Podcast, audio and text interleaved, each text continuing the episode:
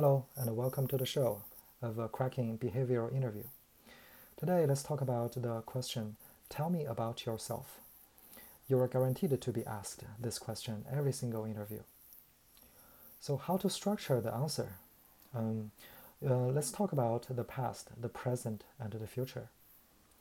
Uh, for the past, um, you want to tell the interviewer how you get there and uh, your previous experience that is relevant to this job.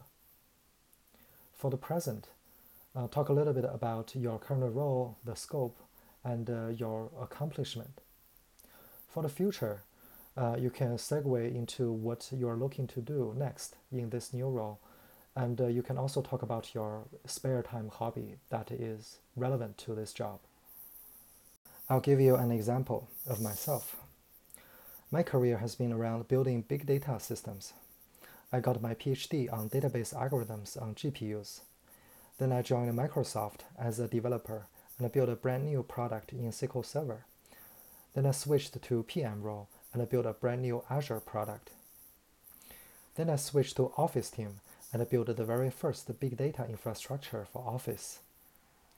Then I joined a research institute as a senior big data architect and shipped two public cloud big data products, one for MapReduce, one for ETL.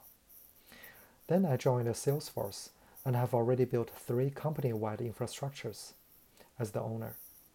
The first is to use data-driven approach to provision computing resources for the whole company. The second is to build a big data system that can optimize our data center operations around the globe.